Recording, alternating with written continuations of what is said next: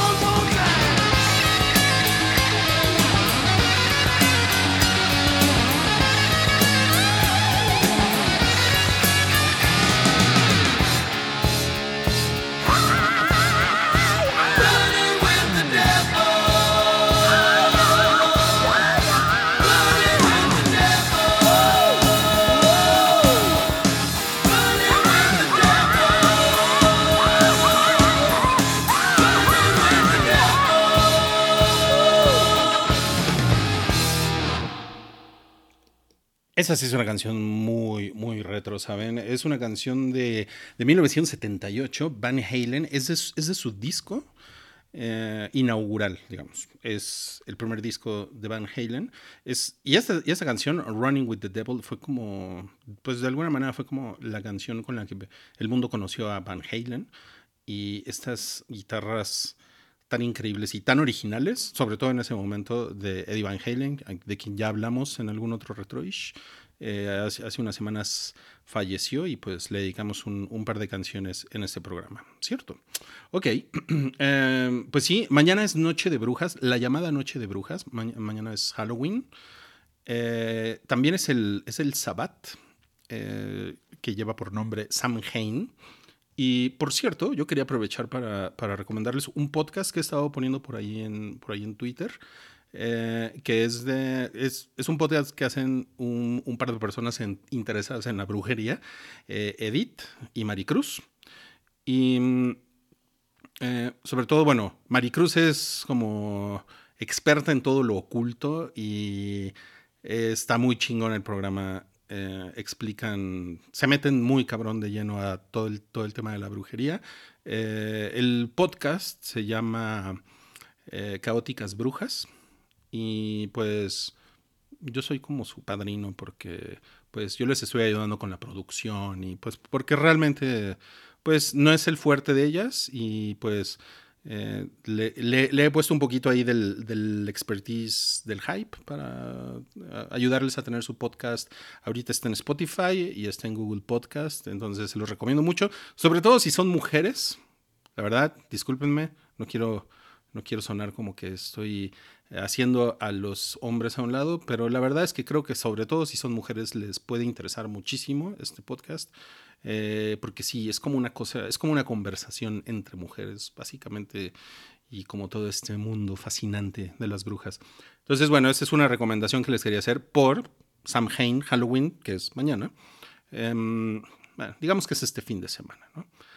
Pero pues no, no vamos, no vamos a hablar de eso. No vamos a hablar de eso en este podcast. Eh, en este podcast vamos a hablar del diablo, del, del, demonio. Sí, como ya pusieron por ahí en el chat de Mixler. A mí me parece fascinante la figura del diablo. Eh, tengo, tengo, que admitir que mucho, mucho tiempo me dio, me dio miedo. O sea, sobre todo cuando yo era como una, como una persona católica. Eh, muy joven, adolescente por ahí, ¿no? Eh, como, fines de los 80. O sea, digo, yo, yo, iba a misa y toda la cosa. Y bueno, también un poco mi mamá tuvo la culpa de eso porque me arrastraba a, misa y... Ay, es, una buena historia. um, y debo decir que leí mucho la Biblia en esa época. Mucho, mucho. Y además Además de que ya después le, encontré como su valor literario, pero en ese momento era, era algo realmente muy, muy apasionante. O sea, aunque yo no quería originalmente ir a misa ni estar como en los grupos en los que estaba la loca de mi mamá, Em, porque ella, ella sí estaba muy, muy cabrón metido. Era una cosa que se llamaba la renovación carismática en el Espíritu Santo, imagínense ustedes, ¿no? Y estaba muy cabrón. Eran, eran una señora, unas señoras ochenteras muy locas. Y entonces, bueno, pues ya ven, me acabo arrastrando ahí. Había chavas guapas en la iglesia, entonces, pues no, no me. Pues eso fue como un. Una. Pues una motivación. Eh, pero la verdad es que sí, le, empecé como a encontrar el gusto porque pues todas esas cosas siempre han llamado mi atención. Y pues la verdad es que eh, cuando leí la Biblia, el Antiguo Testamento, el libro de Tobías, especialmente, que es en el que aparece Asmodeo, que es este demonio que tortura a, a todos los pretendientes de una, de una mujer. Eh, o sea, en la, noche de bodas se los despacha, los mata. Es, es una historia que me parece increíble. Y de hecho, después yo hice, digamos, un cover, entre comillas, de esa historia y la publiqué en un libro. Eh, pero es, obviamente es diferente, ¿no? No, no sucede en Israel, en en el Antiguo Testamento, sino que es más como un contexto moderno. Eh, y es más como una especie de serial killer. Em, pero siempre estas imágenes de demonios, eh, siempre pues fueron como de las cosas que más me llamaban la atención de la Biblia. Eh, el, apocalipsis para mí era así como puta, era, era, un, era, un morbo, no sé, era una, era, es, está tan cargado de imágenes que son tan fuertes, tan poderosas, sobre todo para los que hemos nacido de este lado del mundo, como en estas idiosincrasias tan, pues, tan judeocristianas, ¿no? Em, de repente estar imaginando así como la bestia que sale del mar y que tiene tantos cuernos y tantos ojos y tiene en los cuernos tiene escritos nombres de blasfemia y no, no, todo eso era así como no mames, o sea, la verdad es que mi, mi imaginación iba como al 800%, estaba muy, muy, muy prendido con la idea, pero al, mismo tiempo creo, creo que gran parte del encanto, eh, digo, además de que la Biblia es un, es, es, yo creo que es alta literatura, es, literatura muy cabrona. Eh, además de eso, pues ayudaba mucho que, pues yo sí decía, no mames, está cabrón, ¿y si sí existe? ¿Y si, qué pasa? ¿Qué pasa si por ejemplo, un, una eh, como broma, reto que hacían mis amigos en la secundaria era eh, como llamar al diablo, ¿no? Como invocar al diablo. Em, obviamente no éramos los únicos que lo hacíamos. Yo sé que hay muchísimas variaciones de esto, pero este era como, como, como una pendejada que cuando, cuando, andábamos en un, en un coche era así como ver al espejo y decirle al diablo que viniera. Así como si eres real, ven. Y aparecete aquí, en un coche en movimiento. Y la verdad es que era una cosa que yo me, me la guardaba. Yo decía, no, mejor no, mejor no. O sea, no me, no me importa que me digan, ¿no? ¿Qué me van a decir? Que no tengo huevos. ¿Qué? Pero la verdad es que, ¿para qué le busco a eso? Y yo les he contado mucho, por supuesto, en, en, ese programa y en otros programas de la hype, eh, pues esa gran tradición de pensamiento mágico que tiene mi familia. Eh, entonces, por ejemplo, todos esos temas de la Ouija, em, la Ouija, que fue una cosa, que fue una cosa como muy grande en las leyendas urbanas de los 70 y los 80 en México. Em, uno la puede asociar con fantasmas, espíritus chocarreros, pero por alguna razón en mi casa era como asociación instantánea con el demonio, eh, el demonio, entonces era una cosa como, era una cosa como incómoda y eh, no era una, aunque las ouijas las vendían en los supermercados en esa época, que según yo ya no, ya no las venden desde hace, desde hace mucho tiempo y seguramente tiene mucho que ver como toda esa paranoia que hubo en, muchas familias eh, hace, hace tantos años. Em, pues era como, no sé, era como estas cosas que ah, entran como en el, en el terreno de la especulación, de no sé qué pedo, no sé si sí, no sé si no. Ah, y en mi familia, pues personalmente hay, hay varias historias de la, de la Ouija. Mi hermano es muy, es muy bueno platicándolas, por cierto. O sea, porque además él, pues, más grande que yo, y entonces como que él se acuerda de ciertas cosas. Y ¿Qué les digo? Es un. Es, es, es chingón, es muy cagado. Es como. Está como mezclada, pues, la personalidad narcisista de mi mamá. Ay, que me oyera. Bueno, si me oye no pasa nada.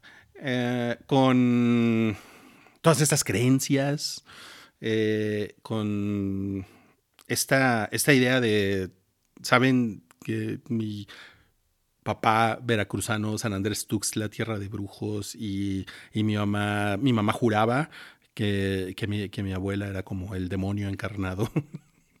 la mamá mi papá, o sea, su suegra, ¿no? O sea, todo eso mezclado con leyenda urbana y con películas, por ejemplo, Poltergeist, eh, que es una película creo que de 1982 y que era así como de no mames, o sea, esas, esas cosas pueden pasar, ¿no? Y también, por ejemplo, digo, ya que estamos como en este mood spooky, en, en, un lugar en, el que yo vivía, en Ciudad Satélite, era una calle que se llamaba Circunvalación Poniente. Em, y se supone que estaba, todas las casas, eh, como de un kilómetro allá a la redonda, estaban construidas encima de un panteón, que había sido el, el, el panteón del pueblo de San Lucas Tepetlacalco, creo que, creo que se llamaba. Y no, pues había una cantidad de historias y a mi hermano y a mi mamá ya, no sé, o sea, es que ellos o sea, yo soy, yo soy como el, yo soy como el insensible de la familia, aunque me fascinan estos temas, yo soy el insensible. Pero mi hermano y mi mamá siempre, siempre se les aparecía algo, les hablaban en la, noche, eh, han tenido premoniciones, o sea, es, es una cosa muy, muy, muy cagada. Y es, o sea, por eso les digo yo, o sea, personalmente, pues a mí casi no me ha pasado nada. Pero de repente cuando yo escucho hablar a gente que ha tenido esas experiencias y que te lo dicen con toda seriedad, pues digo, pues está cabrón, o sea, pues tengo que creerte, ¿no? Porque, pues, o sea, digo, sobre todo si te conozco, ¿no? Y, si, y si sé eh, que tú no me hablarías, pues, con mentiras, ¿no? Em, entonces, esa mamada del, del, cementerio, después fue lo que pasó en Poltergeist, ¿no? Por cierto. Um, entonces, les digo, siempre, siempre, siempre eso ha estado presente en mi vida, pero el diablo ha sido como una cosa, como una, uh, no sé, como una presencia. He tenido muchos sueños, muchos sueños como que podríamos decir son satánicos, eh, y dos o tres sí han sido como tema de, pues, como del psicólogo, ¿no? Porque sí han sido sueños muy perturbadores, sobre todo en los que hablo con el diablo, o el diablo me persigue o de una manera grotesca, eh, o hay como mucho gore, ¿no? Y no es, no, es no es una experiencia chingona, definitivamente. Y ya después cuando le vamos escarbando, le vamos escarbando, el, eh, el diablo representa un chingo de cosas de nuestra psique que sí, que sí están... Eh, pues les digo, sí están pesadas y sí están muy apasionantes. Eh, el, día de, el día de hoy traigo un, traigo un libro que se llama The Mirror of Magic. Um, el, el, autor es Kurt Selkman. Es un libro que compré en Miami. Yo andaba en Miami hace un par de años. andaba dando la vuelta en Miami. Y estaba yo escribiendo mi libro de brujas comunes. Y me encuentro en una librería increíble que hay ahí en Lincoln Road, en Miami. Eh, me encuentro este librote y yo ya lo había visto en Amazon, pero la verdad es que me, me, salía más barato comprarlo en la librería y dije, pues me lo voy a traer así, chingue su madre, ¿no? O sea, lo, lo anduve cargado porque es un libro bastante grande. Y ya después averigüé que es, es, un libro como de 1940, o sea, no, no, es, no es un libro reciente y es un libro de un, de un, de un ocultista que como que hace hace toda la historia así, pero desde los putos mesopotámicos uh, hasta su época de, la magia. Y en este libro se habla mucho del diablo, mucho, porque el, diablo está muy asociado, uh, por supuesto, a la, brujería, a las brujas, a las sociedades ocultas, a los magus, a, los al, a los alquimistas. Eh, o sea, hay puta, pero una puta tonelada de referencias y de literatura al respecto. Y esto que les voy a leer ahorita de este libro, The Mirror of Magic, para mí es como, es una buena manera de entrarle al tema. Y dice, ¿cómo se puede medir lo bueno sin conocer lo malo? ¿Cómo se puede anhelar la luz sin conocer la angustia de las tinieblas? ¿En qué desagradable tierra de abundancia se daría un salto de fe si no hubiera nada malo?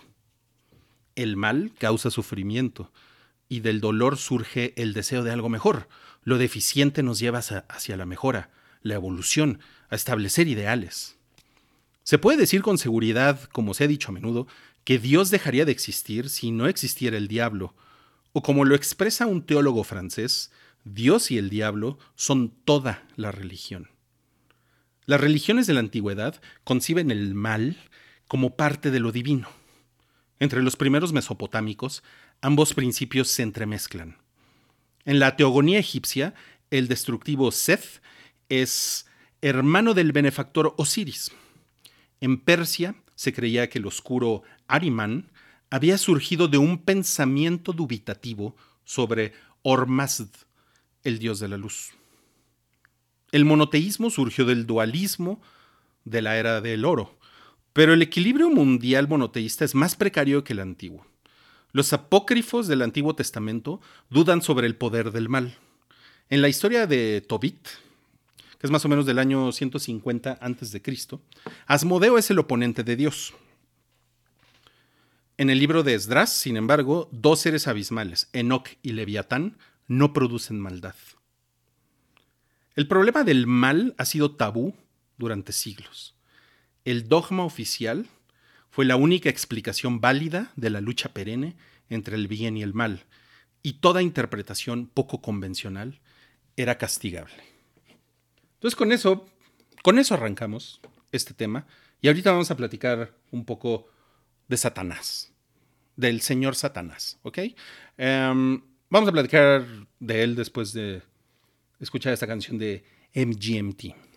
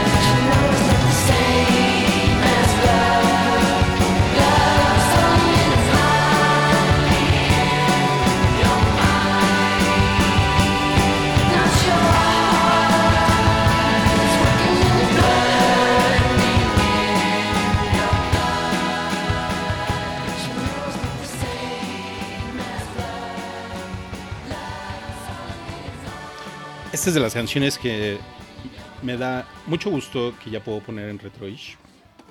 Porque es del año 2010, o sea que técnicamente ya, ya es elegible para, para Retroish. Se llama It's Working y es de MGMT. Uy, me acuerdo cuando salió este disco, era así como, no mames. esto es un sonido que nunca habíamos escuchado. Sí, está, está, bien chingón. Em, miren, dice por ahí, tenemos un comentario de... Mm, mm, mm, déjenme lo encuentro, déjenme lo encuentro, déjenme lo encuentro, déjenme lo encuentro. De Mar. Oh, hola Mar. Eh, dice que... Este es tu primer Retroish en vivo, qué bueno, me da mucho gusto que estés por aquí, Mar. Y me hablas de la pronunciación. Ajá. De hecho, en el programa este que les, que les comentaba, el de Caóticas Brujas, el podcast nuevo que estoy ayudando a, producir, eh, habla también como de varias pronunciaciones de, la palabra Samhain. Yo le digo Samhain. Eh, probablemente si nos apegamos así como muy a las reglas del castellano, deberíamos de, decir Samain o Samain, ¿no? Samain sería lo más, lo más correcto, supongo, ¿no? Porque, pues, fonéticamente es eh, la manera en la que podemos adoptar palabras de lenguas tan exóticas como el galés, porque es, esta es una palabra de origen galés. Ahora, intentar pronunciarlo como se pronunciaría en galés, pues, o en, gaélico, ven, ni siquiera sé si es galés o gaélico, eh, pues debe de ser un poco complicado, pero bueno, tú nos dices por aquí que... Em, se pronuncia Su Win. Eso es, eso es lo que entiendo. Me suena un poco chino. Su Win. Su o Su Win. No sé, algo así. Eh, pero muchas gracias, muchas gracias por el, por el comentario.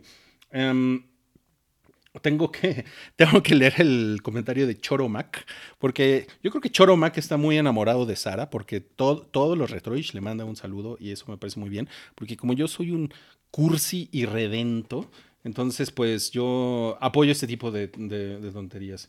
Dice Choromac, hola Ruiz, ¿le puedes mandar un saludo a Sara? Le mando un beso. Y que me encantó la taquería a la que me llevó a comer hoy. Ojalá algún día nos aceptes. Ah, hay una invitación a comer un alambrito con una chevechita. Ah, eso estaría poca madre, ¿cómo no? Me gustaría. Dile a Sara que la quiero. Sara dice Choromac que te quiere. Qué chingón. Y aparte eres veracruzano, ¿verdad, Choromac? Eso está, eso está chingón. Y dices que crecen fantasmas y brujas y chaneques. Todo eso me parece muy bien. Ahora, les decía que vamos a hablar del, del señor Satanás. Y dice en este libro, The Mirror of Magic, que Satanás es un individualista. Él trastorna los mandamientos del cielo que imponen una conducta moral definida. Nos inspira un anhelo por lo desconocido, nos da sueños y esperanzas, nos dota de amargura y descontento, pero al final nos conduce a lo mejor y por lo tanto sirve principalmente a lo bueno Satanás es esa fuerza que lucha por el mal, pero causa el bien. Puta, si yo le hubiera dicho esto a mi mamá en 1988, yo creo que me corre de la casa. Bueno. El mensajero del conocimiento no puede ser ignorante. Es un idealista, un Don Quijote, cegado por una convicción fanática, no percibe que los gigantes son molinos de viento y los guerreros cerdos, y su inmenso orgullo le impide reconocer sus errores. Milton lo ha descrito como un noble rebelde que preferiría sufrir eternamente que aceptar la humillación. Sí, la esencia de Satanás es su unilateralidad, porque él es la antítesis. Podemos moldearlo a él y a su oponente en una síntesis. Los zoroastrianos no lograron esto, pero nos hicieron creer que es posible. Ormaz y Ariman se reconciliarán al final de los tiempos, uno al lado del otro entrarán en el nuevo reino como hermanos. Los gnósticos dejaron en claro que el universo existe solo a través de este antagonismo eterno. Y siendo el universo uno, el bien y el mal están unidos en lo divino. En su historia del diablo, el filósofo del siglo XIX, Paul Carus, llega a una conclusión similar. Dios siendo todo en todos, considerado como la máxima autoridad para la conducta, no es ni el mal ni el bien. Sin embargo, Él es el bien y está en el mal. Dios está en lo que crece y en lo que decae. Se revela en la vida y en la muerte. Y vive también en las visitaciones que siguen a las malas acciones. Nos comenta por acá Mariana. Hola Mariana, ¿cómo estás? Una amiga y su familia son muy católicas, pero de la onda más mística. Al día de hoy asisten a liberaciones, exorcismos, y eso lo hacen cada semana. Cada problema de su vida se lo explican con demonios. Por ejemplo, su mamá, hermana y sobrina, como son muy, muy cercanas a Dios, tienen el don y son más proclives a que las posean. También explican el ateísmo como que el diablo ya te apagó la luz de Cristo.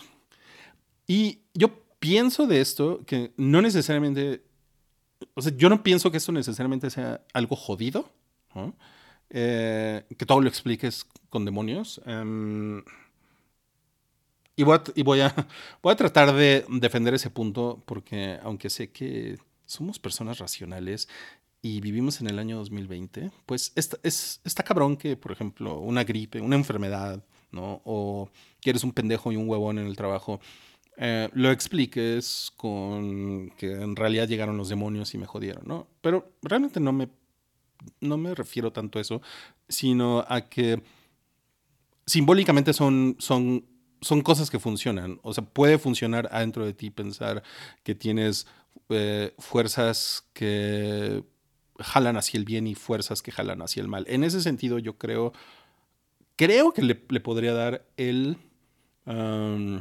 ¿cómo, cómo, dicen? Em, eh, el beneficio de la duda. es que pinche frase, ta madre, todo el mundo la dice todos los días y cuando yo la quiero decir no la puedo decir. El beneficio de la duda, creo que podría darle el beneficio de la duda porque además mucha gente en el mundo vive así, ¿no? O sea, en la India es, es, es una locura como la adoración de los dioses eh, realmente alteran cada momento de la, de la, de la, de la vida diaria, ¿no? Em, por un ejemplo, y en la India son más de mil millones de cabrones, ¿no? Entonces, no es una, no es una cosa tan rara, pues, ¿no? A eso voy. Eh, pero por otro lado, pues, conociendo a los mexicanos, creo que es muy fácil que este tipo de cosas se lleven, pues, a la locura y se lleven a un, a, un lugar que no necesariamente es productivo. Y pues, evidentemente, una persona que se la pasa en exorcismos cada semana, pues, yo creo que sí tiene muchos, muchos, muchos pedos. Entonces, si se fijan, eh, le di la razón a Mariana. Eh, bueno, no le di la razón porque Mariana no me estaba intentando convencer de nada, pero más bien leí su comentario. Eh, algo, algo de esta actitud medio tóxica me gustó, pero algo no. Entonces, así soy, así soy, soy a veces un poco contradictorio. Y para que vean, para que vean nada más lo contradictorio que puedo llegar a ser.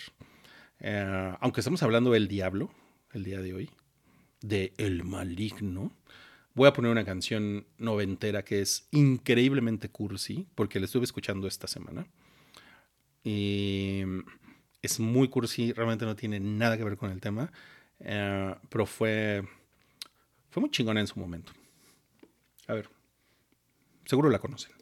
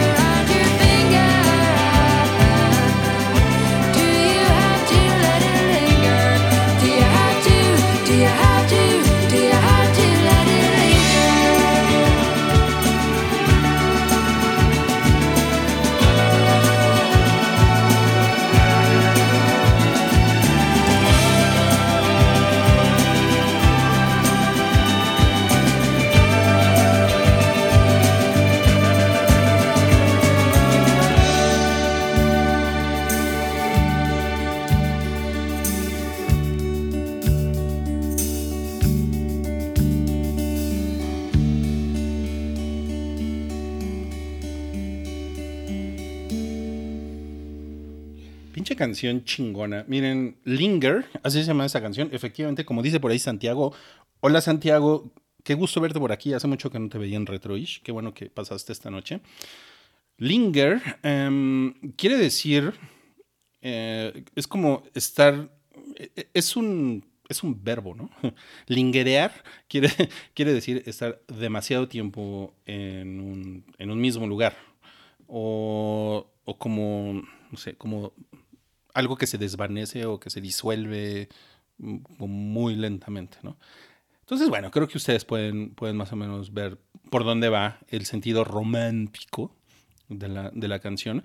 Esta, mm, si mal no recuerdo, fue, fue la primera canción de The Cranberries, es esta, esta banda. Em, y en el video salía Dolores O'Riordan, que en paz descanse, que tiene una voz súper chingona y que además era muy bonita y que pues todos los que crecimos con MTV y cuando vimos el video de Lingers era así de wow, ¿qué pedo? ¿Qué pedo con esa carita? ¿Qué pedo con esa carilinda? Y además, no sé, o sea, estos güeyes de Cranberries pues la banda era irlandesa, todos irlandeses, y, pero además tenían como unas guitarritas que eran, no sé, como... Por ejemplo, hay una parte de la guitarra en Linger que es como, yo, yo siempre dije que era como la guitarrita hawaiana, cuando hace... no sé, pero muy, muy chingona, muy chingona canción, muy bonita. Espero que, espero que la hayan disfrutado, verdad. Espero porque yo la disfruté mucho. Esta semana la escuché como seis veces. Eh, Malditas cervezas, la escuché como seis veces, sí, yo sé, yo sé. Pero, eh, y ahorita la volví a escuchar con mucha atención. Pero vamos a hablar, espérenme, déjenme ver, dice aquí, dice Santiago, yo no había podido estar en el en vivo porque aproveché la pandemia para empezar a jugar Dungeons and Dragons en línea con unos amigos. ¡Wow! ¡Qué chingón! Hoy no hubo partida, así que me di una vuelta. Bueno, qué buena onda. Dungeons and Dragons. Yo, yo solo una vez jugué Dungeons and Dragons, por ahí del año 1990 algo, 93, por ahí. Justamente cuando salió esta canción que acabamos de escuchar de, Cranberries. Entonces, ¿está chingón? Salud, Santiago. Ya se me está acabando la cerveza, pero salud. Mm. Ok, sigamos. Sigamos hablando de don, de don Satanás, de Don Diablo.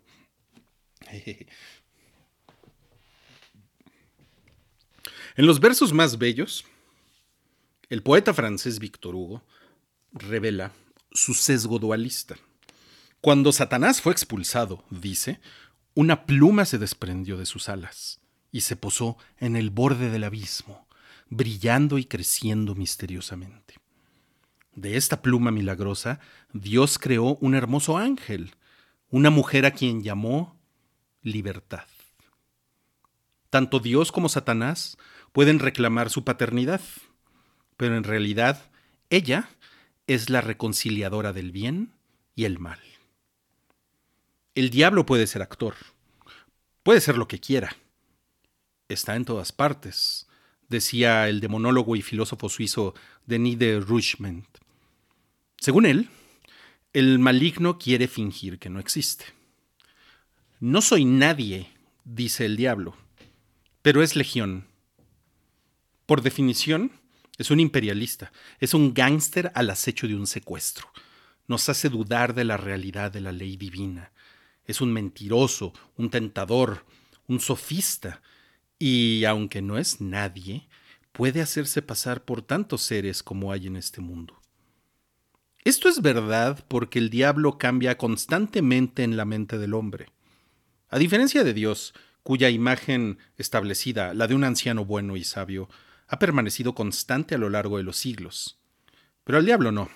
Al diablo le gusta ser moderno. Y él está en todos lados. Pero esta característica no es única en él, ya que podemos decir lo mismo de Dios. Ambos se manifiestan solo para el que cree en ellos. Satanás se acerca al creyente que está atormentado por el remordimiento. La aparición diabólica lo obligará a regresar a lo que reconoce que es el bien, o a ceder a Satanás, en cuya existencia también cree. Sin embargo, tal capitulación rara vez es irrecuperable, porque el bien da la bienvenida al arrepentido. Y eso es lo que es un poco de hueva del bien, ¿no? Que el bien de los buenos que dan la bienvenida al arrepentido. En el, siguiente bloque vamos, vamos a platicar de cómo describían al diablo por ahí del siglo XII. Eso es una cosa súper interesante. Eh, y es, es raro. Definitivamente hay. De hecho, no sé, ustedes si han visto el, la imagen esta del Baphomet.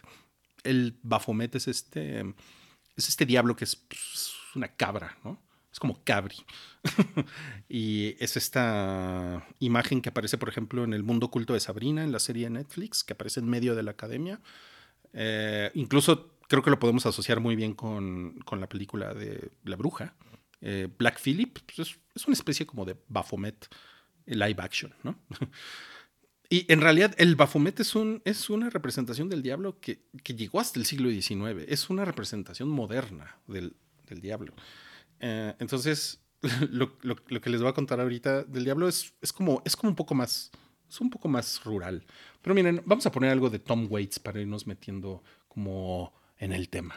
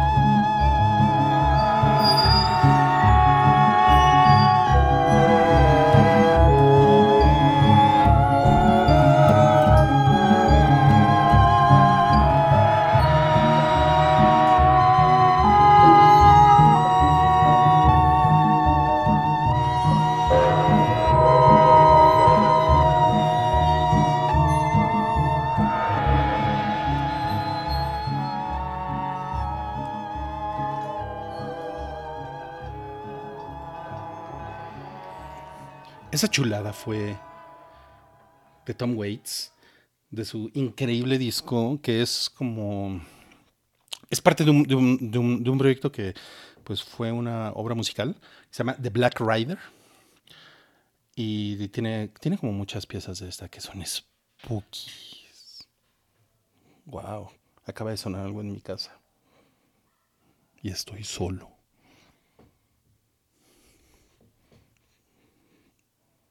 Claro, si, si, si, estuviera en un live stream de Twitch o de YouTube, a lo mejor ustedes hubieran visto que algo se caía detrás de mí. Seguro fueron mis perros. Ok. Cesario de Heisterbach. Cesario de Heisterbach. Era un monje alemán. Vivió en Colonia a fines del siglo XII y él escribió que el diablo podía aparecer en forma de caballos, gatos, perros, bueyes, sapos, monos y osos. A veces, sin embargo, el diablo prefiere los rasgos de un hombre decentemente vestido, un apuesto soldado, un fornido campesino o una chica guapa. Luego vuelve a tomar la forma de un dragón o de un pez. El diablo es el mono de Dios, así lo describe este monje, el mono de Dios. Afronta todas las formas con las que el Creador ha dotado al hombre. Siendo un imitador, sin embargo, nunca es capaz de asimilar completamente el original. Siempre falta algo. Al asumir rasgos humanos, un diablo, dentro de esta mitología europea siglo XII, para que más o menos nos ubiquemos, un diablo le explica a sus colegas, en latín, por supuesto, dorsa tamen non habemos, lo cual quiere decir, no tenemos trasero. Los demonios son incapaces de copiar una cosa tan banal como las nalgas. Y no está claro si esto es más ofensivo para los demonios o para los hombres, cuya cabeza o expresión facial copian perfectamente.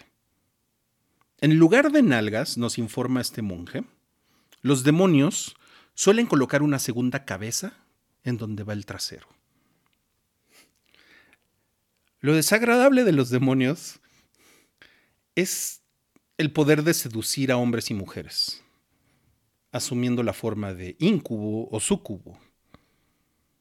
Tan concretos se han vuelto que visitan a los crédulos en sus camas.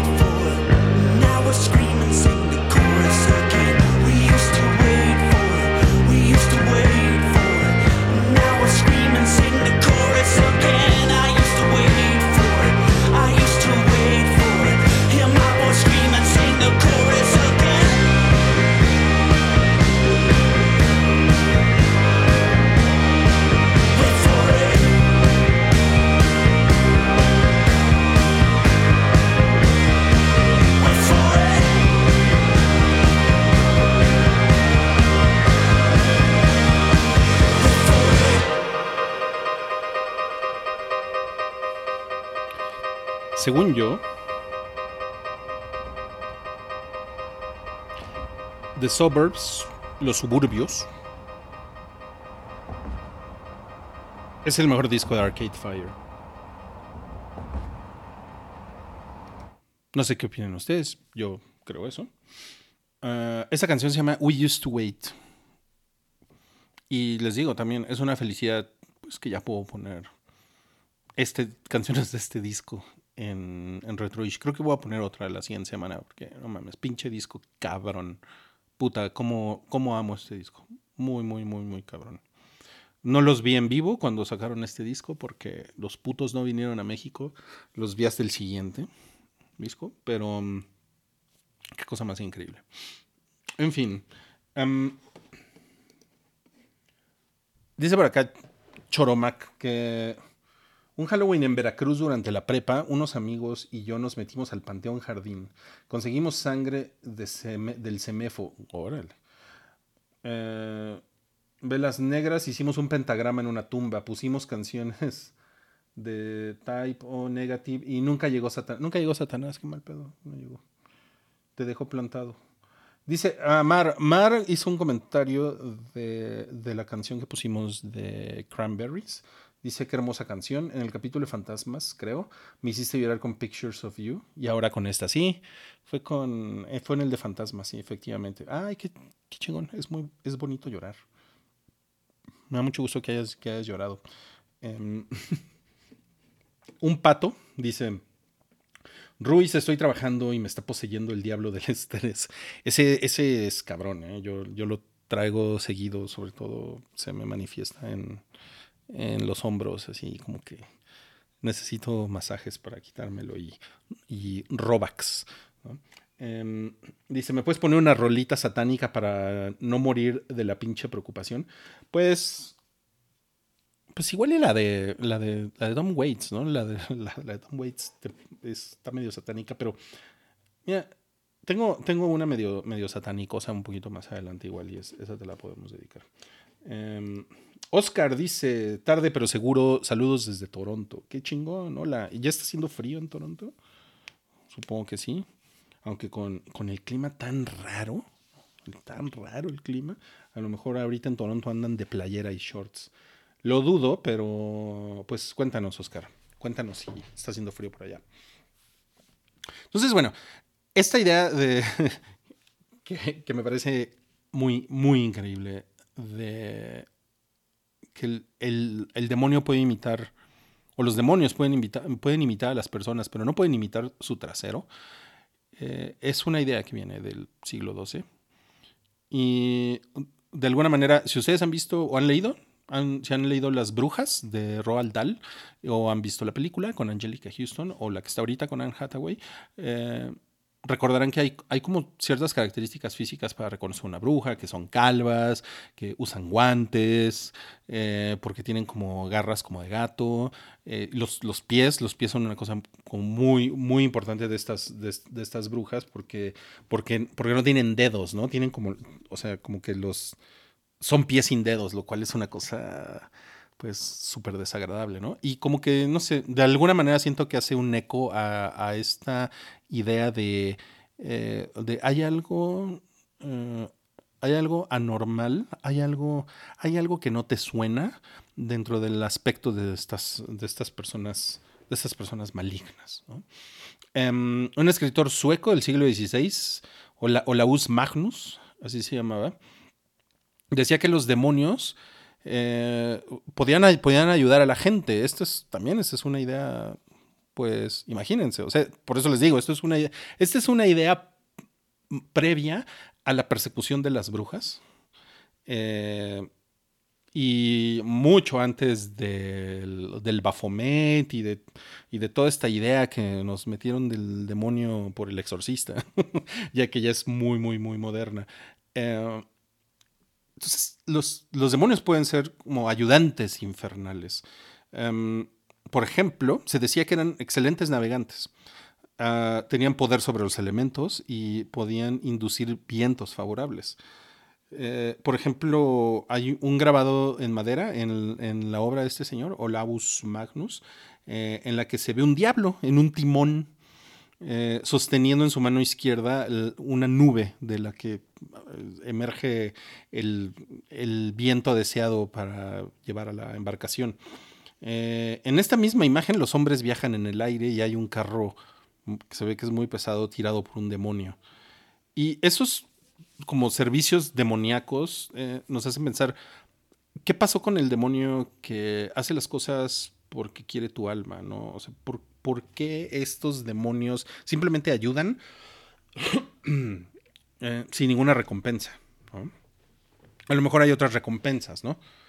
Cuando uno, cuando uno le, va, le, va, rascando a, a estas historias, se da cuenta que no siempre estos demonios que son como ayudadores son tan buen pedo como uno pensaría.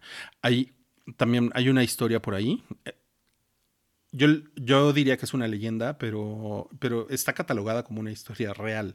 O sea, la gente durante muchos años la contó como una historia real y es, y es, una, y es una historia de un, de un demonio muy pequeño que eh, dormía en un, en un campo y no se daba cuenta que pues ahí tenían lechugas, ¿no? estaban cosechando lechugas en ese campo, que era como, era como un, como un campo muy cercano o prácticamente enfrente pues, de estos lugares, una abadía, ¿no? un convento, algunos de estos lugares europeos, ¿no? cristianos. Y estaba tan dormido que no se, no se dio cuenta cuando lo, cuando lo recogen. Em, van recogiendo toda la cosecha y se lo llevan. Y sigue tan dormido este pequeño demonio que lo, lo preparan en una ensalada y se lo comen. Una mujer joven se come a este demonio que estaba dentro de... Estaba como, yo me lo imagino como, como recargado en una hoja de lechuga. Así, así me lo imagino, como echándose una siesta de no mames. Y eh, cuando él se da cuenta, está, pues está dentro del estómago de esta mujer y entonces la hace, pues, la hace pedazos por adentro, o sea, la enferma muy cabrón. Eh, al grado, pero tampoco puede salir, al grado que esta mujer, pues la única explicación es se le metió el diablo, ¿no? Y la exorcizan y finalmente con el exorcismo logran sacarle al diablo, a ese pequeño diablo, y que es un diablo que Además, se toma el, tiempo para reclamarle y decirle, no mames, yo estaba durmiendo la puta siesta y tu pendeja llegaste a hacerte una ensalada con la hoja de lechuga que yo estaba utilizando para dormir, ¿no? Ah, entonces, les digo, no son, no son así como peritas en dulce los demonios, pero también este demonio que, que da algo eh, siempre, ¿no? O sea, si, si, si tú me das, yo te doy, ¿no? Una cosa por la otra, no necesariamente es así. Mucho de eso tiene que ver con Fausto, con la leyenda del doctor Fausto. Quizá, no, no me acuerdo de cuándo es, ha de ser como de, no sé, 1600, una mamada así. Em, el doctor Fausto da su alma con tal de obtener conocimiento, ¿no? que esa es como otra vertiente de las historias demoníacas. Em, esta otra historia, les digo, son historias que se han contado a lo largo del tiempo como historias verdaderas. Esta historia se reporta que sucedió en el año 1130, en un lugar en Sajonia, que se llama Hildesheim. Si se preguntan dónde es Sajonia, es en Alemania. Ahí es Sajonia. Y esta, esta historia es sobre un sobre un diablillo que mm, logró que lo dejaran entrar a un, a un palacio eh, episcopal, que, es, que era básicamente como un lugar muy, como muy fancy, eh, donde vivía un obispo. Y mucha gente, pues, atendiendo al obispo y a todos estos clérigos. Y el diablo eh, logró que lo dejaran entrar. Este, diablillo se ganó la confianza de los, de los habitantes del palacio eh, porque les daba buenos consejos. O sea, era buen pedo. Y aparte era un güey inteligente Y además, además, esa era como su gran habilidad, era un excelente cocinero. Em, además, bueno, en, aquellos días, pues los, los, obispos eran como, o sea, les encantaba comer así, cabrón, ¿no? Eh, yo creo que a la fecha, ¿no? A la fecha les gusta comer, porque son como que, como que esos rangos altos de la iglesia son como, como, como que tienen panzas bien cuidadas, ¿no? Así que se ve que se dan buena vida a los cabrones. Bueno, entonces, pues así, su bistec, así súper jugoso, súper cabrón, ¿no? Imagínense el año 1130, me imagino que conseguir un bistec de esos, darse una comida de esa, seguramente era, algo, era algo de lujo, ¿no? Entonces, eh, gracias a eso, el obispo no tenía ningún problema con que este diablo viviera ahí, en el palacio episcopal, ¿no? Entonces, el diablo se la pasaba como entre la cocina, yendo y viniendo, entre los cuartos, las habitaciones, etcétera, etcétera, y todo bien, ¿no? Pero un día, un pinche de cocina eh, tuvo una discusión con, con, este diablo, con este demonio, que en la historia, al menos en la historia que yo, que yo he encontrado, no, no se, no se describe cómo es este demonio. Simplemente como, como que te dan a entender que es como un, es como un demonio bonachón, ¿no? Bueno, este pinche discute y insulta al diablo y lo golpea. ¿Qué, ¿Qué, es lo primero que hace el diablo? Se va a quejar. Se va a quejar de su trato indigno. ¿Ok? No pasa gran cosa, evidentemente. Entonces el diablo regresa a la cocina y no solo mata al pinche que lo insultó, sino que mata a otros seis. Y en ese momento, ¡puc! se esfuma en el aire.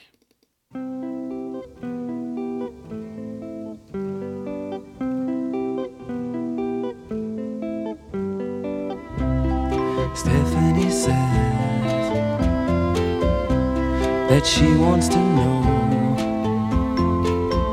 why she's given half her life to people she hates now. Stephanie says, Stephanie says, when answering the phone, answering the phone, what country shall I say is calling from across the world?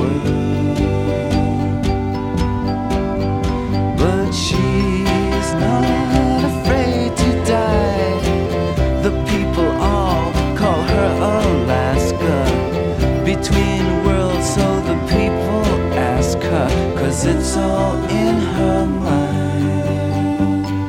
It's all in her mind.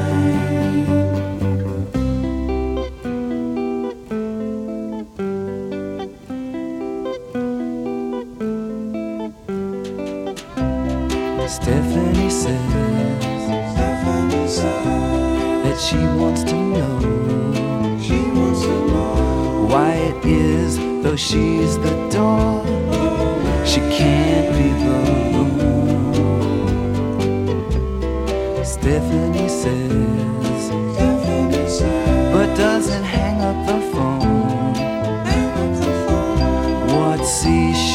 sea is calling? from across the world.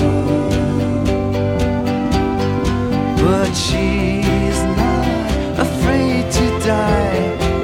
The people all call her Alaska. Between worlds, so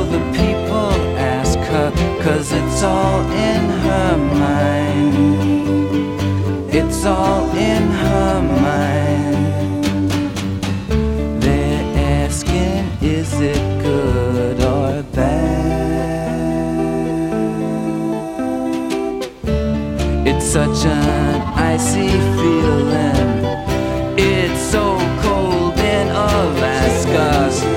It's so cold in Alaska. It's so cold in Alaska.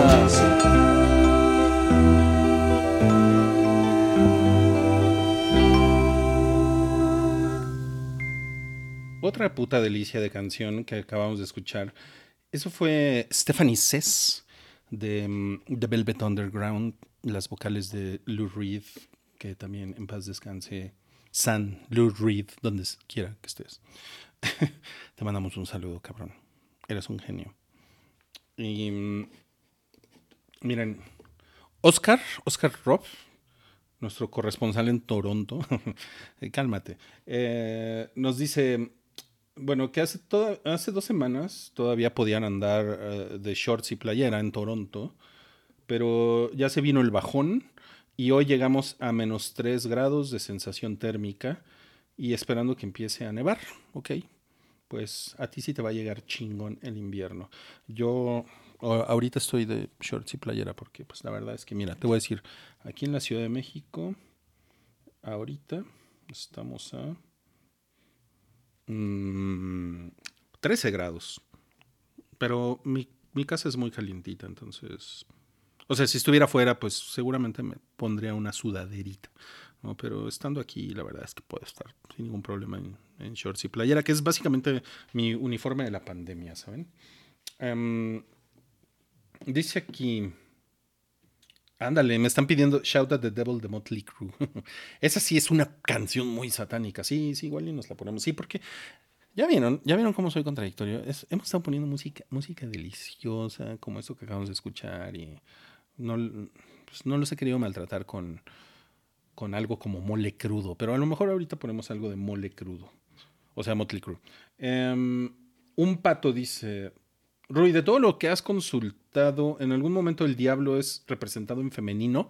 Pues miren, además de esa, de aquella película de, ¿cómo se llama? Elizabeth, um, una, una, señora británica que era, estaba turbo guapa, ¿cómo se llama? Déjenme ver.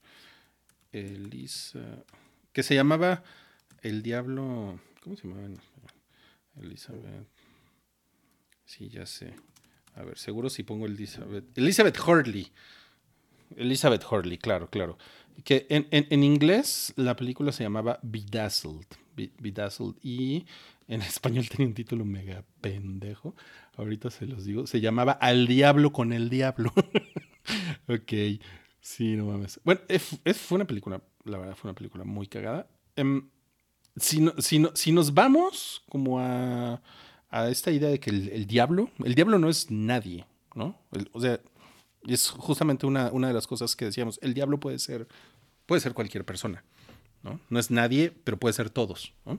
Entonces, el diablo puede ser un hombre y puede ser una mujer, definitivamente. Ahora, supongo que tu pregunta no va, no va tanto por ahí. Eh, yo, yo creo que tradicionalmente al diablo se le asocia más con un hombre. Eh, sobre todo con un, como con una fuerza como destructora, pero masculina. Y porque la verdad es que en muchas mitologías la figura simbólica de la mujer es la de la creación. Y pues el diablo no tiene mucho que ver con eso. Eh, un poco lo que leímos ahorita de Víctor Hugo, este poema de la pluma y todo, pero yo creo que a un nivel mitológico no.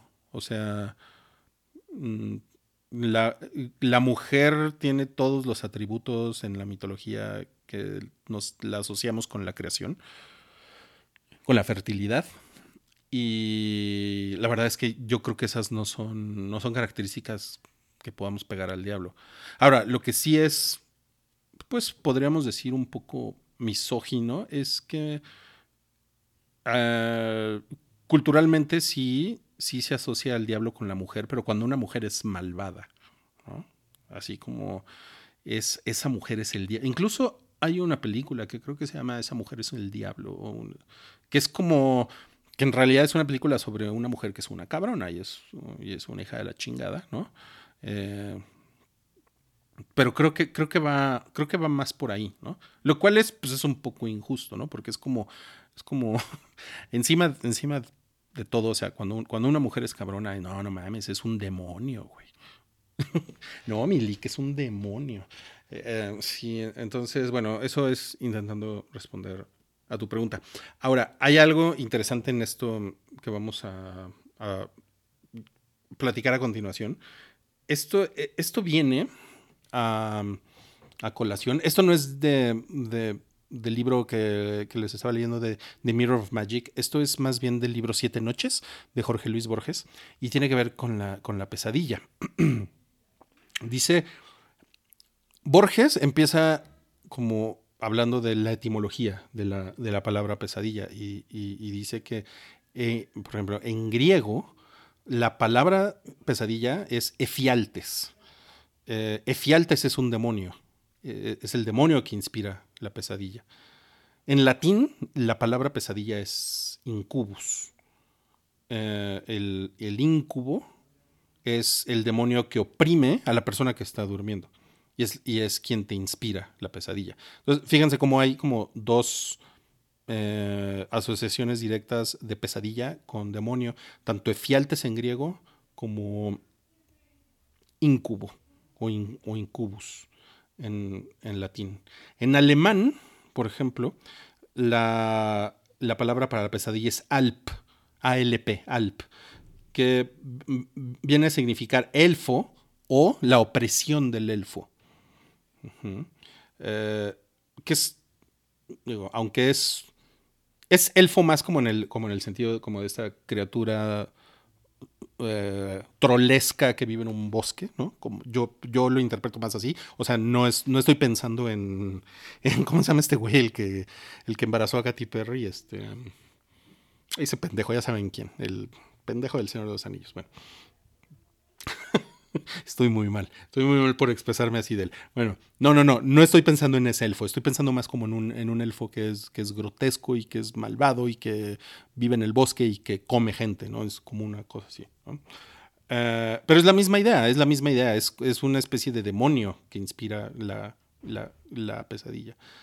Em, luego Borges habla de un, cuadro de, de un tal Fusele, un pintor suizo del siglo XVIII, eh, el cuadro se llama The Nightmare, la pesadilla.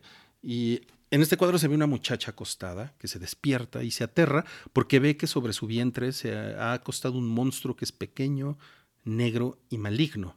Y ese monstruo es la pesadilla.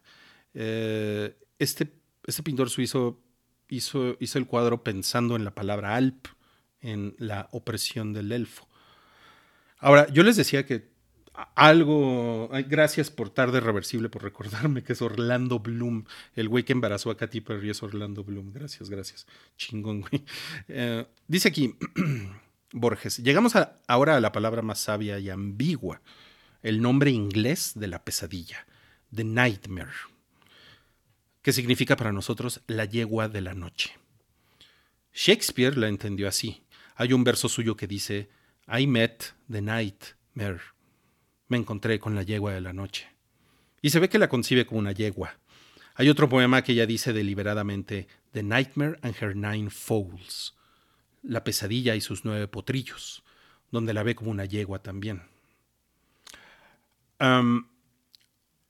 según los etimólogos, la raíz es distinta. La raíz sería Nichtmare o Nihitmaere, el demonio de la noche.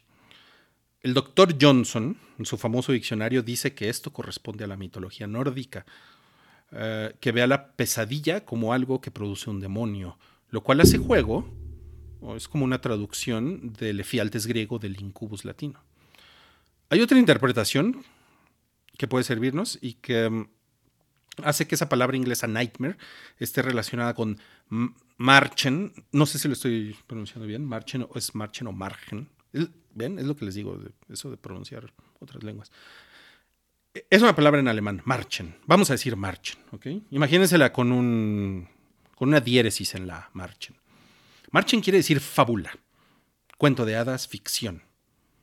Entonces, es como si la pesadilla fuera la ficción de la noche.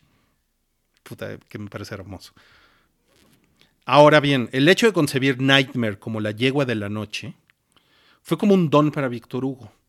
Víctor Hugo dominaba el inglés y escribió un libro demasiado olvidado sobre Shakespeare.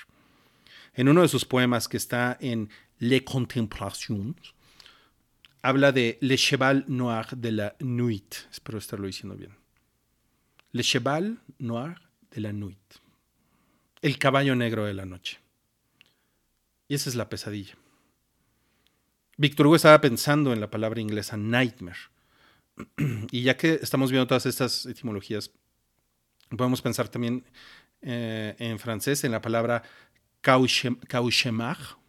Se, pronuncia, se pronuncia en español cauchemar, vinculada con la nightmare del inglés. Y en todas ellas hay una idea de origen demoníaco, la idea de que es un demonio el que causa la pesadilla. Y Borges termina diciendo, creo que no se trata simplemente de una superstición. Creo que puede haber, y estoy hablando con toda ingenuidad y toda sinceridad, algo verdadero en este concepto. Entonces, está cabrón ahorita que sacaste un pato, que sacaste el tema de si el demonio puede ser una figura una figura femenina, porque justamente el, el sucubo, que es como la versión femenina del demonio que produce la pesadilla, em, de, de, alguna manera tiene que ver con la tentación, tiene que ver con que se te aparece en el sueño, con que te crea esta ficción nocturna, ¿no? Y por supuesto, si ustedes son muy cristianos o muy católicos o han vivido como envueltos en esta cultura, pues tiene mucho que ver como con, y voy, a decir algo, algo terrible, las poluciones nocturnas, que era algo que a mí me enseñaban en la iglesia, que quería decir que era algo así como tu inconsciente está pecando, ¿no? Porque si tienes una polución nocturna, ¿qué, qué pedo con polución nocturna? O sea, si eyaculas en la noche porque tuviste un sueño cachondo, eh, quiere decir que, pues sí, estás, estás pecando, ¿no? Y eso era como, o sea, eso era en los 80, pero de, alguna manera tiene que ver como, como con esta idea de que viene un demonio, en este caso un demonio femenino, un sucubo, y te, y te causa esta provocación, haciéndote pobres hombres adolescentes de 14, 15 años eyaculando en la noche por culpa de un sucubo. Híjole, pinche iglesia, se la maman, se la maman con eso. Vamos a poner una canción de Chromatics. yo amo muy cabrón a Chromatics. Y esta canción es un cover, entonces entra en la categoría de... Es una canción reciente, pero es un cover, entonces tiene cabida en retroish. Es un cover de una canción de Bruce Springsteen que se llama I'm on Fire. Disfrútenla.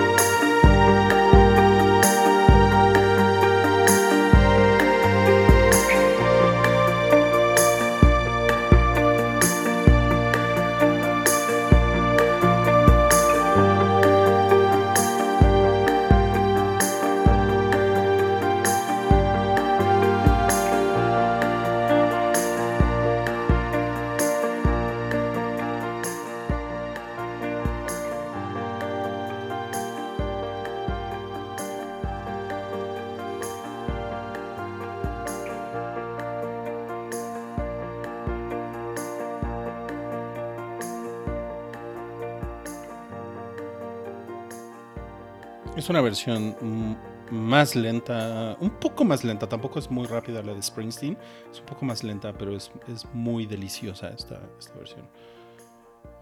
Y también me encanta la de Springsteen, ¿eh? entonces no sé, no sé, no sé por cuál irme, no sé. Eh, un saludo a Iker, quien dice, buenas noches, voy llegando para alcanzar la última rebanada de este retroish.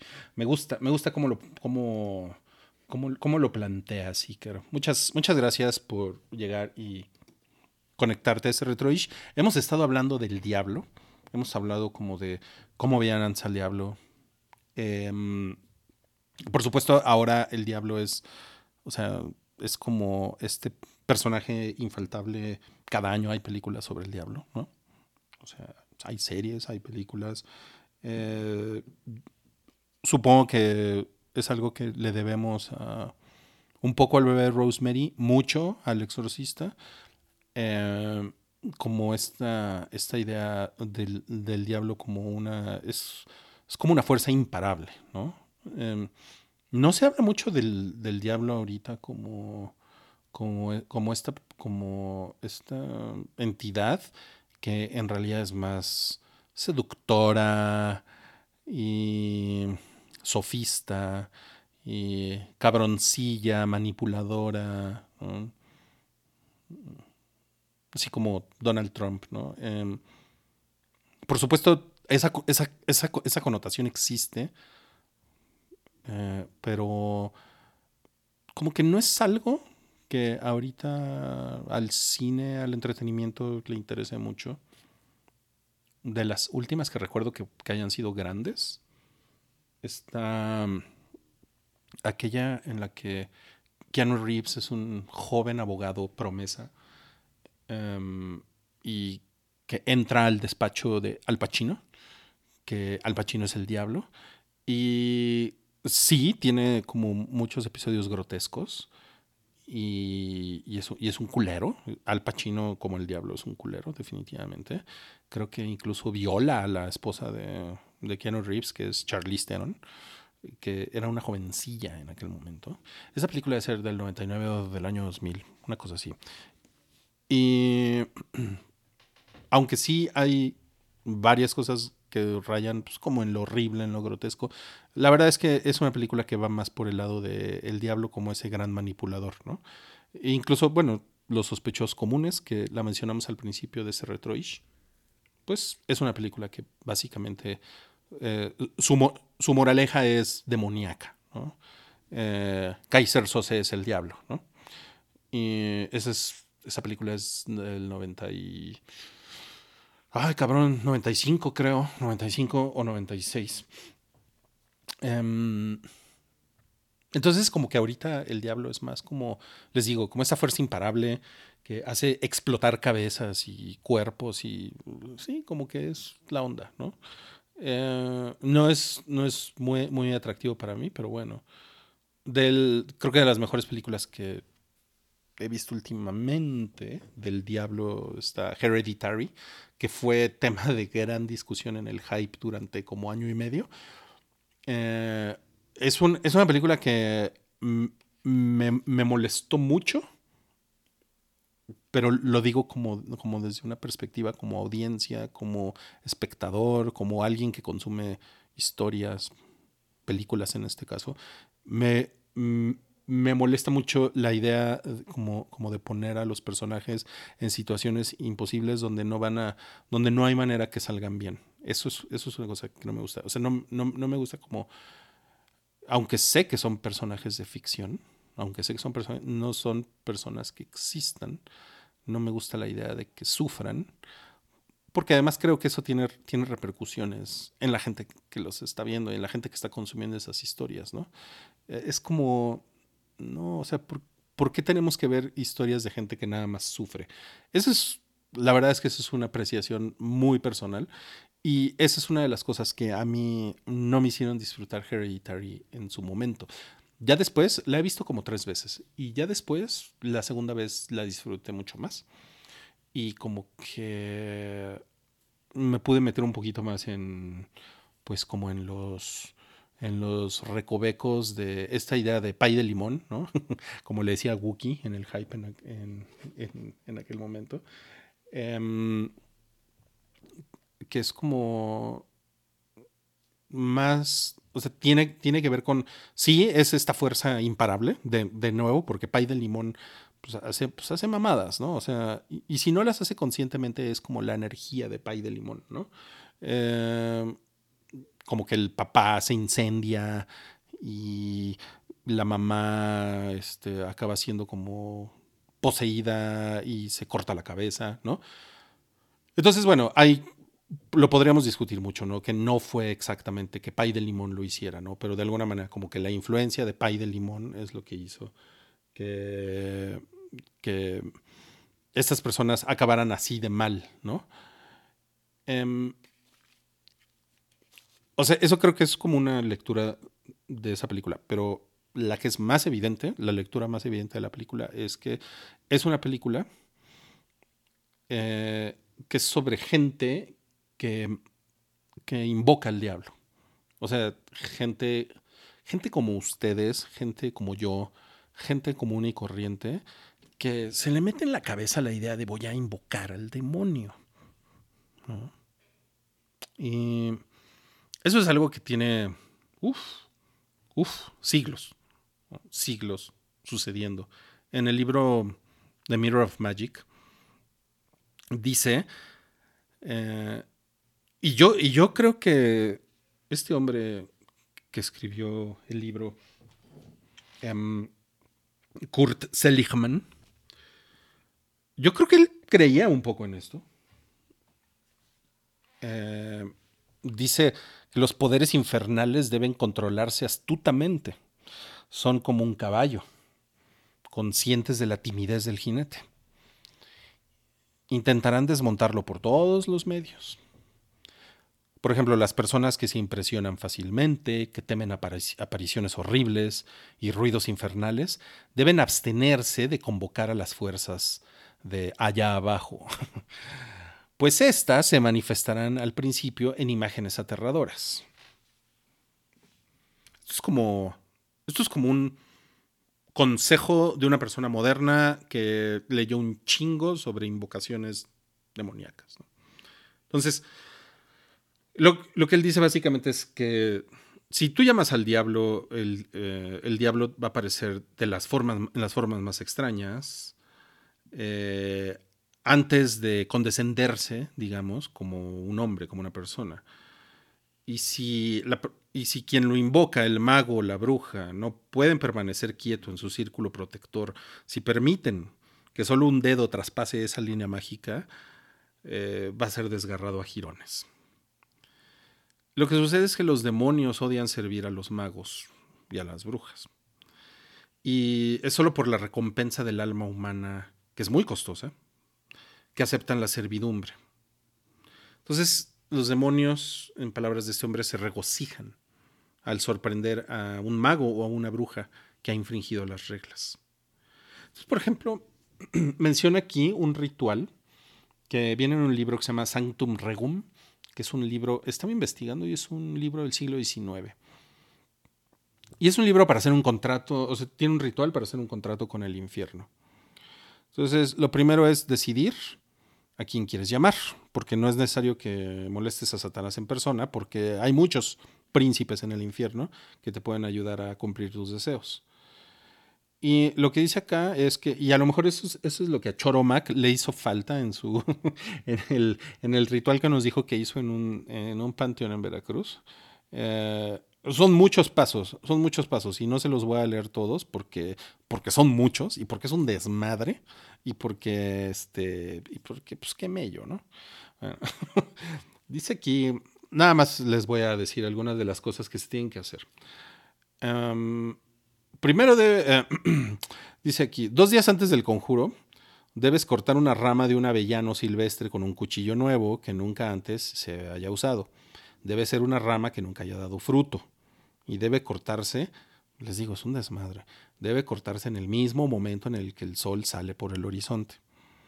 Después de esto, tienes que tomar una piedra de sangre. ¿Qué es una piedra de sangre? Si ustedes tienen un boticario de confianza que le haga a las artes oscuras, él les va a poder indicar qué es una piedra de sangre. Si no lo tienen, olvídense, se van a quedar en esta, en, esta parte del, ritual. Eh, entonces llegan con el boticario y le piden una piedra de sangre. Eh, él se las va a vender y también le van a pedir dos velas de cera benditas. Y lo que sigue es seleccionar un lugar para hacer el conjuro. Eh, según esto, los lugares solitarios funcionan. Por ejemplo, te recomiendan un castillo no sé, ¿dónde vergas vamos a sacar un castillo? Un castillo viejo, ¿no? Ahora, yo lo que pienso es que una hacienda, una hacienda abandonada puede, puede funcionar porque, o sea, pues aquí en México no hay castillos, ¿no? Pero, pero hay muchas haciendas. Entonces, yo creo que una hacienda abandonada puede funcionar. Eh, porque a los espíritus les gustan los edificios en ruinas. Em, después, con tu piedra de sangre tienes que trazar un triángulo en el suelo y tienes que colocar las velas a los lados del triángulo. Y les digo, la verdad es que ya, ya no les voy a leer más porque, porque hay, una, hay una parte en mí que digo, o sea, ¿para qué? ¿No? ¿Para qué? O sea, miren, yo, yo tengo 47 años y de, de alguna manera hay, o sea, hay algo ahí muy potente de cuando yo iba a la iglesia con mi mamá, la historia que les conté al principio del podcast, cuando yo tenía 14, 15 años, que yo creo que se me quedó como muy, como muy enterrada en el inconsciente, que es, bien, no sé, no sé si el diablo eh, existe o no, mm, creo que no tengo manera de saberlo. Sé que simbólicamente sí existe y es una fuerza muy poderosa, simbólica, por supuesto que lo es. Pero si, si el diablo es una cosa que, se, que se puede invocar, la verdad es que mejor no me voy a meter en esto. E, este ritual que les estaba diciendo tiene que, se tienen que hacer otros como ocho pasos más, ¿no? Y es un desmadre. No, no, está, no está nada fácil. Este, Mauricio Espinosa dice que el castillo de Chapultepec es un castillo hecho y derecho. Tienes toda la razón. Eh, tienes toda la razón. Ay, mira, dices que es el último, el único en Latinoamérica. Ok. Eh, te creo. Pues sí, claro, el castillo de Chapultepec. Y miren, yo he estado ahí. Pero pues está cabrón, ¿no? O sea, te meten a la cárcel si te metes a hacer un ritual satánico al castillo de Chapultepec. ¿no? Eh, Iker dice que también tenemos el diablo de Meryl Streep. Claro, el del diablo viste a la moda. ¿no? Y es lo que les digo, es lo que les digo. Es esta imagen de que si la mujer es cabrona, es un, no, es un diablo. Es un diablo, Milik. Está cabrón. No mames, qué estupidez. Come on, come out of the rain. You're not impressed, you're just too learning. I took the book, I lit the page. Your sabbatical was burning. Sweet, sweet, sweet, sweet fires in the street. Let's sully every stage. Lick my lips twist my hips, but Contessa, I already did.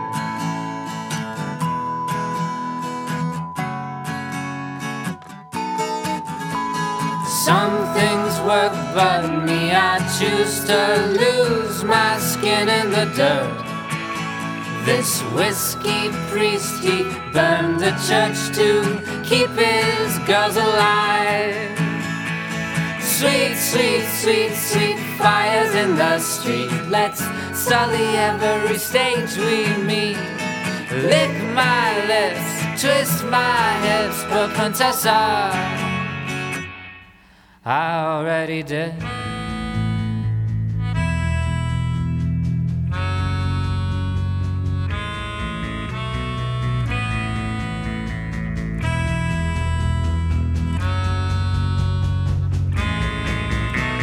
sweet, sweet, sweet sweet fire